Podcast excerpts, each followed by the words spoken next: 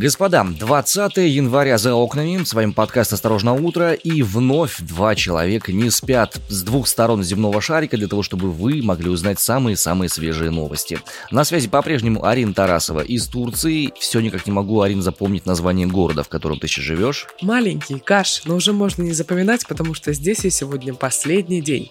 И Иван Притуляк, из центра России, из Омска, из Сибири. Так и есть, да. Город, в котором нет метро. Послушайте песню группы 2517, чтобы понять, какие тут примерно у нас настроения и состояния находятся. Президент Украины Владимир Зеленский выступил с обращением из-за возможного вторжения в страну России. В Красноярске после череды сообщений о минировании школ и религиозных организаций власти решили отказаться от эвакуации. «Газпром» предупредил Молдову о том, что стране отключат газ. Там готовятся ввести чрезвычайное положение. Зам главы Минтранса задержали по подозрению в миллиардном мошенничестве. Накануне вечером после 11 часов вечера по Москве новостные ленты начали писать о том, что Владимир Зеленский записал видеообращение, вернее выступил с ним из-за возможного вторжения России в Украину. Записи опубликовали на сайте Офиса президента Украины под заголовком «Без паники, с верой в Украину и мир». И вот что говорит Зеленский.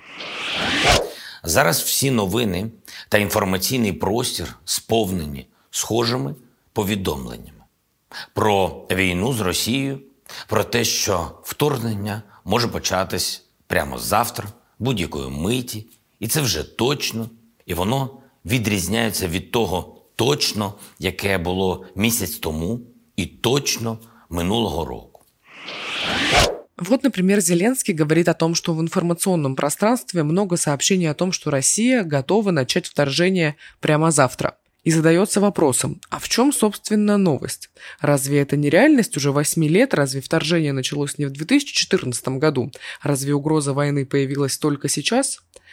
По словам Зеленского, сейчас единственный повод для паники – это если после 8 лет войны мы будем поддаваться панике, украинский народ, и снимать со счетов деньги, разбирать все с полок, сбрасывать всем друзьям и знакомым фейки и страшилки и так далее. Всем СМИ он дает указание быть именно средствами массовой информации, а не массовой истерии.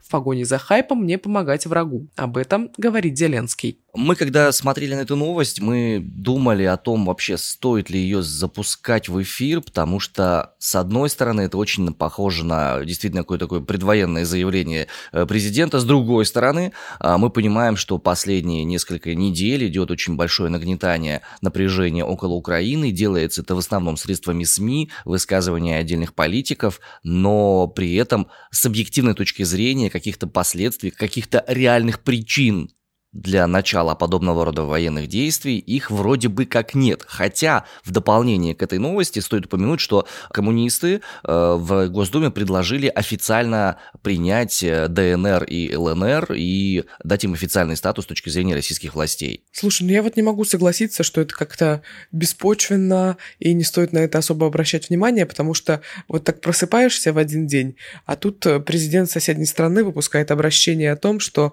кажется, Россия собирается на них напасть. И это очень странно, потому что, знаешь, возможно, но мы все равно как-то все в своих делах, и несмотря на то, что мы с тобой максимально в новостной повестке, мы можем что-то упустить, так же, как и наш слушатель, собственно. И вот мне кажется, в этом плане мы прям буквально обязаны об этом рассказывать, о том, что видим в новостных лентах, учитывая то, что мы новостное шоу, как-никак. Согласен с тобой в этом аргументе. При этом я хочу просто понять, всегда есть у любых э, крупных сложных операций, есть, скажем, поводы и есть причины э, причины в настоящий момент в общественном пространстве, ну, по идее, не просматриваются. Есть причины нагнетать напряжение, но причин конкретно нарушать границы суверенного другого государства спустя буквально неделю после переговоров с э, крупными, э, скажем, действующими лицами в этом регионе, с НАТО, с США, с АБСЕ, со всеми остальными, выглядит как-то ну совсем-совсем нелогичным. И вполне возможно, что такие вещи уже происходили ранее, когда э, действительно проходили учения там где-то в Беларуси, где-то еще рядышком, и э, страны около напрягались по этому поводу.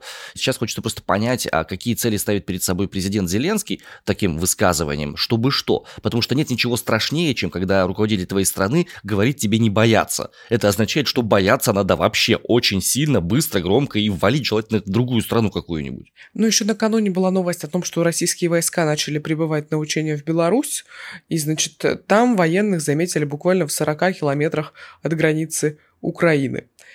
Ну, вот без паники просит Владимир Зеленский. Посмотрим, что вообще он имеет в виду и зачем он записал это обращение. Думаю, сегодня будет какое-то развитие этой истории. Тем временем у меня дома, в Красноярске, отказались от эвакуации школ из-за ложных сообщений о минировании. Как пишет «Медуза», признанная в России иностранным агентом, теперь школы круглосуточно охраняют полиция и Росгвардия. Не планируется эвакуировать также религиозные учреждения, и власти заявили, что в связи с крещением, которое вчера у нас в России отмечалось и было отмечено в календаре в том числе, в церквях и храмах за порядком следила полиция. Сообщения о минировании в правительстве назвали ложными, их источник пытаются установить. Вчера и несколько дней назад в Красноярске было несколько таких сообщений, и жители Красноярска просили с пониманием относиться к требованиям полицейских и проявлять спокойствие и бдительность. 19 января из-за сообщения о минировании в Красноярске эвакуировали все детские сады и железнодорожный вокзал населенного пункта Злобино. До этого в городе на протяжении четырех дней эвакуировали школы, угрозы ни разу не подтвердились. Мне кажется очень странным, когда прям эвакуировали все детские сады, ЖД вокзал одного населенного пункта. Было несколько сообщений о минировании школ, и власти решают в целом как бы отказаться от эвакуации школ. Ну, смотри, а, здесь, я так понимаю, ситуация следующая. У нас где-то несколько лет назад а, начали практиковаться подобного рода вещи, когда в разные города с разной периодичностью, где-то там раз в неделю, присылают целую цепочку сообщений о том, что будет заминирован там крупный торговый центр, крупная школа какая-нибудь, там детский сад и так далее, и так далее, и так далее. И фактически весь личный состав, который существует на том месте полиции и Росгвардии, они поднимались, чтобы эти сообщения проверять. Эти сообщения были однотипными. В Омске у нас такая история была буквально два года назад. И вот в этом году произошла подобная же история в Саратове, Екатеринбурге, Тюмени, Липецке, Биробиджане и даже Хабаровске. Тогда угроза поступали в крупные магазины, торговые центры, даже авиакомпании, и это началось как раз вот с января. И, судя по всему, на месте э, были приняты какие-то специальные регламенты, которые позволяют определить, насколько реальна угроза минирования в действительности, потому что опыта уже накоплено много. И, судя по всему, проанализировав эти сообщения, пришли к выводу, что, ну, окей, наверное, с точки зрения э, поддержания э, деятельности каких-то вот этих вот э, учебных заведений и всего остального, разумно эти сообщения проигнорировать, поскольку за ними реальная угроза не стоит. Слушай, ну мне кажется, тут раз на раз буквально не приходится, и в один такой, знаешь, судьбоносный момент, скажем так, может что-то и появиться. И я просто, наверное, не очень уверена в том, как будет работать полиция и Росгвардия, в том, что они буквально 24 на 7 будут на чеку, и вот чуть что тут же отреагируют прям по высшему разряду. Вот смотри, в том-то все и дело, что подобного рода сообщения, телефонные или какие-то еще, именно массовые – они направлены на то, чтобы распылить усилия, парализовать деятельность этих учреждений и всего остального. В действительности, когда и если террористы хотят совершать какие-то террористические акты, они либо не сообщают об этом, либо говорят про какое-то конкретное место.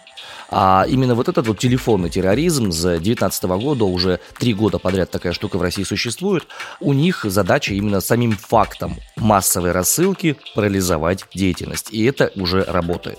То, что сделали власти Красноярска, по идее, это не самый плохой вариант развития событий. Они просто решили штуку проигнорить и э, сделать так, чтобы силовики выполняли свою прямую обязанность, свою прямую деятельность. Так что мне кажется, что в этом есть смысл. Господа, какая-то странная штука происходит у нас за рубежом. Как-то все больше и больше новостей приходит у нас из разных стран, и все больше и больше эти новости связаны с Россией. И все больше и больше район распространения этих новостей – это примерно Восточная Европа. Восточная Европа, да, ощущение усиления влияния. А каким образом это сейчас происходит? Новости из Молдовы пришли. «Газпром» предупреждает власти Молдовы о том, что может отключить газ за неуплату. По январским поставкам. Коммуналку не платят, зараза. Вот, типа того. Об этом сообщила премьер-министр страны Наталья Гаврилица. Э, в связи с э, этой информацией правительство Молдовы планирует ввести режим ЧП в энергетике. До 20 января необходимо выплатить «Газпрому» аванс в размере 38 миллионов долларов, однако при этом нужно будет еще заплатить еще 25 миллионов долларов, а «Газпром» отсрочку давать отказался. Вот такие вот сложные коммунальные услуги в большой стране. В правительстве Молдовы погрустили и пожаловались на то, что э, у «Газпрома» поменялось отношение к поставкам э, и планируют каким-то образом менять взаимодействие с э, самой крупной энергодобывающей и энергоперерабатывающей компанией в нашей стране. И, собственно, что делать дальше, не совсем понятно. Если будет введено ЧП по энергетике, то это будет означать снижение энергопотребления, верное отключение потенциально и прочее, и прочее, и прочее. Нужно отметить, что режим ЧП для Молдовы это не новинка, потому что осенью, например, уже объявляли этот режим, потому что в октябре власти Молдовы и «Газпром» заключали новый договор на поставку газа сроком на 5 лет. И, собственно, этому предшествовали сложные переговоры, во время которых как раз в Молдове временно объявляли режим чрезвычайного происшествия из-за дефицита газа. Эксперты утверждают, что подобного рода действия России используются для управления Молдовой в своих политических политических целях э, для того, чтобы не допустить сближения Кишинева, ну то есть столицы Молдовы, с Европой и европейским сообществом. Зам министра транспорта Российской Федерации Владимир Токарев был задержан по уголовному делу о коррупции. Об этом ТАСС сообщил источник в правоохранительных органах.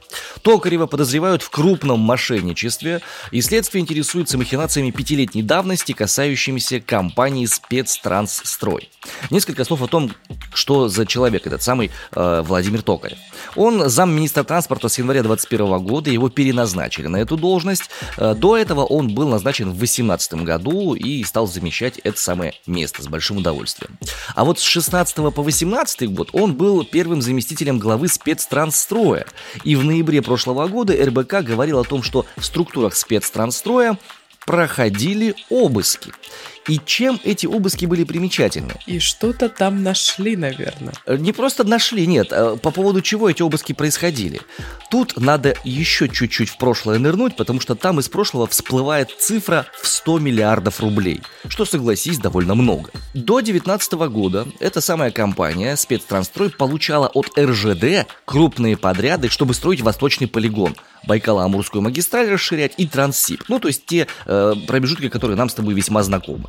Э, по данным Спарка, с 16 по 19 годы РЖД заключили со спецтранстроем и его э, дочерними предприятиями контракты более чем на 100 миллиардов рублей для строительства этого самого восточного полигона. А вот с февраля прошлого года спецтрансстрой находится в состоянии банкротства. Несмотря на то, что 100 миллиардов рублей, ну как бы хорошие, большие, вкусные деньги, которые, знай себя, осваивай осваивай. Так вот, одним из заявителей по этому делу выступает непосредственно структуры РЖД, а в качестве участников дела находится непосредственно кто? Правильно, замминистра транспорта Владимир Токарев. РЖД подали иск к спецтрансстрою на почти полтора миллиарда рублей. И арбитражный суд Иркутской области эти иски удовлетворил. И сейчас, судя по всему, заместителю министра транспорта будет не очень весело, потому что у него будут спрашивать, а почему, а как, почему сроки были сорваны, а чем вы занимались в то время в спецтрансстрое, и что вообще происходит, и где 100 миллиардов, и почему недостроено, почему Транссиб хуже, чем он должен был быть. Так получилось. Ну да, я тоже думаю, что одним из клевых э, отмазок будет, э, ребят, ну так вышло, ну смотрите, Сибирь, холодно, у металла толщина меняется от нагревания и сжатия. Построить транссибирскую магистраль, это тебе и не хухры-мухры. Тут, значит, и не каждый с этим справится, я тебе хочу сказать. Конечно, это вам не фалафель разворачивать. Да, потому что найти подрядчика для такого дела, это надо постараться. Но вот не получилось у человека, что ж ты его судишь? А судьи кто? Сарказм. Что не день, то очередной суд. Вот сегодня в Петербурге суд проверит цитату Сартра на экстремизм. Ее опубликовал член КПРФ, один из членов КПРФ, на своей странице ВКонтакте. Алексей Филиппов его зовут, и цитата звучала следующим образом. Опять же, цитируем, это не наша позиция, это цитата. «Каждый антикоммунист – сволочь». Всякий антикоммунист – негодяй. У меня вот такая вот вариация. Дело завели 12 января, буквально чуть больше недели назад, и стало известно, что прокуратура этим занялась. А тут уже 20 января уже судебное заседание. Видишь, как оперативно. Слушай, ну, если дело важное, то необходимо его как-то, ну, рассмотреть. Мужчину подозревают в разжигании ненависти или вражды. Может быть такое. Ну, в смысле, подозрения подобного рода могут быть. Даже знаю, кто у нас будет свидетелями на этом деле. А, представители прокуратуры Петербурга, лингвист, который проводил экспертизу репоста высказывания Сартра, и сотрудники Центра противодействия экстремизму городского ГУМВД. Вот, вот они вот все вместе соберутся, будут обсуждать. Мне интересны аргументы стороны защиты по этому поводу. Профессиональный переводчик, который перевел эту фразу, озвучил ее так. Последние звенья были разорваны, мое видение изменилось, антикоммунист – это пес, в кавычках собака-паскуда, и я больше никогда не отрекусь от этой точки зрения. Конец цитаты непосредственно Жан-Поля Сартра. И по мнению защиты, э, в словарях русского языка слово «паскуда» имеет синоним «сволочь», а перед антикоммунистом поставлен неопределенный артикль, значит цитата – которую э, репостнул господин Филиппов, э, прошу прощения, какой господин, товарищ, товарищ Филиппов, она имеет все признаки научного цитирования и поэтому не является разжиганием или чем-то еще наподобие. Суд будет ориентироваться на лингвистическую экспертизу цитаты, и если Алексея Филиппова осудят по статье о разжигании ненависти, ему грозит штраф от 10 до 20 тысяч рублей, обязательной работы до 100 часов или административный арест до 15 суток. Мне вот интересно, а если кому-нибудь захочется процитировать кого-нибудь другого, я не знаю, там Ленина, например, по поводу капитализма? Господа, если кто знает, кто такой Такседа Маска, или если кто хотя бы раз в жизни мечтал побывать частью персонажей э, Луны в Матроске, или если вы знаете, что Сейлор Юпитер и Сейлор Плутон сестры, мы вас поздравляем. Мы вас искренне поздравляем, потому что на Тайване выпускается проездной в виде жезла лунной призмы из мультсериала Sailor Moon. Ну, наконец-то. Да, я не знаю, насколько тебе, Арина, вообще знакомо этот фэндом. Я вообще вне контекста абсолютно, я не смотрела эту всю вещь. Это один из самых первых аниме-сериалов, которые были показаны в принципе в Российской Федерации, были переведены и их крутили даже по центральному телевидению. И я даже смотрел его еще на черно-белом телевизоре своей бабушки. Прикинь. Ты что, уже сидишь с таким проездным, что ли, в руках? Нет, это штатив, но по размерам он примерно таким же и будет. Вот где-то вот таким он будет по размерам. А, кто не знает, как выглядит э, лунная призма, загуглите, пожалуйста, вы получите значительное удовольствие. Я не буду делиться деталями о том, что за сериал, его нужно отдельно смотреть. Это такой просто припадок ностальгии детской. В чем прелесть этой штуки? Значит, э, тайваньская компания EasyCard, которая занимается выпуском бесконтактных сим-карт, она выпускает проездные проездной в виде этой самой лунной палочки. Э, с помощью этого устройства можно оплачивать проезд в общественном транспорте и расплачиваться в магазинах. Ну, типа э, красивый жезл с NFC этой штучкой. И палочка имеет ту же длину, что и оригинал, 18 сантиметров. Камни на ней подсвечиваются, когда производится оплата. Вот такой жезл будет стоить около 5000 рублей.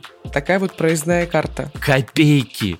Арина, копейки. Ради такого это копейки. Серьезно. Ваня, я хочу, чтобы у тебя сейчас из-за спины выросли крылья, такая, знаешь, пачка появилась на тебе. Это было нет, потрясающе. Нет, нет, нет. Я в этом сериале идентифицировал себя всегда с э, таксодомаской. Э, кому интересно, можете посмотреть, но лучше этого не делать. Потому что это очень из глубокого детства воспоминания. Главный девиз этого сериала был такой «Лунная призма, дай мне силу». Дайте нам силу, лунные призмы, перейти к следующему сегменту нашего шоу. Ой, лунная призма, дай сил жителям России пережить эту зиму, потому что вот, например, в селе Шумиха Курганской области сегодня ясно, тихо, но минус 15, но нужно отдать должное, что солнце ярко светит. А вот в Ивановской области легкомысленная атмосфера сгустилась в селе Блудницыно. Ух Там как. от минус 5 до минус 7, и облачность такая перемен вселенная такая, какая-то неясная, смутная. Ну, такая, согласно названию Мгм. населенного пункта. А вот в Зубриловке Саратовской области сегодня минус 5, и можно ходить без солнцезащитных очков, поскольку небо будет закрыто низкими облаками. Вы заметили, как январь вообще начал подходить к концу? Вот Ваня сегодня в начале выпуска сказал про 20 января, и я опять э, подумала, боже, уже там, значит, какие-то 20 числа, как же так, абсолютно непонятно. Ой, мы вам напоминаем каждый день о том, что происходит в мире, в нашей стране, в городах России, так что, чтобы быть в курсе, оставайтесь с нами. Это подкаст «Осторожно, утро», который очень любит читать новые отзывы на подкаст-площадках, так что не стесняйтесь, оставляйте их и оставляйте свои оценки, а еще подписывайтесь на нас в соцсетях. На нас с вами тоже можно подписаться, я показываю разное красивое, в том числе со своих сейчас нынешних путешествий, и вот подходит к концу А- поездка по Средиземноморскому побережью, впереди Стамбул. А я показываю разное эмоциональное и, я надеюсь, умное. Ну, я надеюсь. Ну вот вы, если тоже надеетесь, то зайдите проверить у Вани в инстаграме притуляк.фм. В наш инстаграм тоже заходите, осторожно подкаст он называется, и в телеграм-канал тоже приглашаем. Название то же самое. Завтра пятница, мы появимся на всех подкаст-площадках в 8.30 утра, так что не пропустите. Пока. Адьюшечки.